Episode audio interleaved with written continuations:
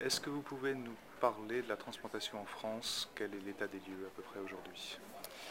Alors actuellement en France, depuis euh, deux ou trois ans, on est à peu près avec un nombre de transplantations aux alentours de 350 par an, euh, avec 26 centres euh, actifs qui transplantent, et puis avec des résultats qui sont relativement stables. On a quand même un taux de mortalité qui reste toujours aux alentours de 20-25% au terme de la première année. Et puis euh, les deux particularités qu'on peut souligner actuellement en 2009 sont premièrement euh, le fait que la population vieillit avec l'âge de nos donneurs et de nos patients receveurs qui augmente. On est à peu près entre 15 et 20% de, receveurs d'âge de plus de 60 ans.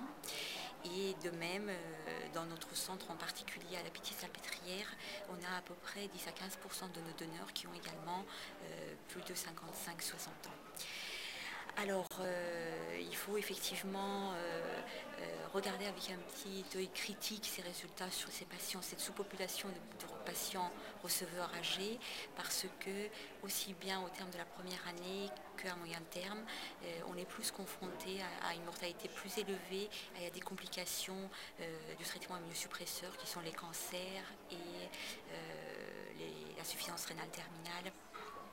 importante dans ce groupe, ce groupe de nos patients. Euh, en ce qui concerne euh, les résultats à long terme, là, on, peut, observer sur les registres internationaux et nationaux que euh, la, médiane de survie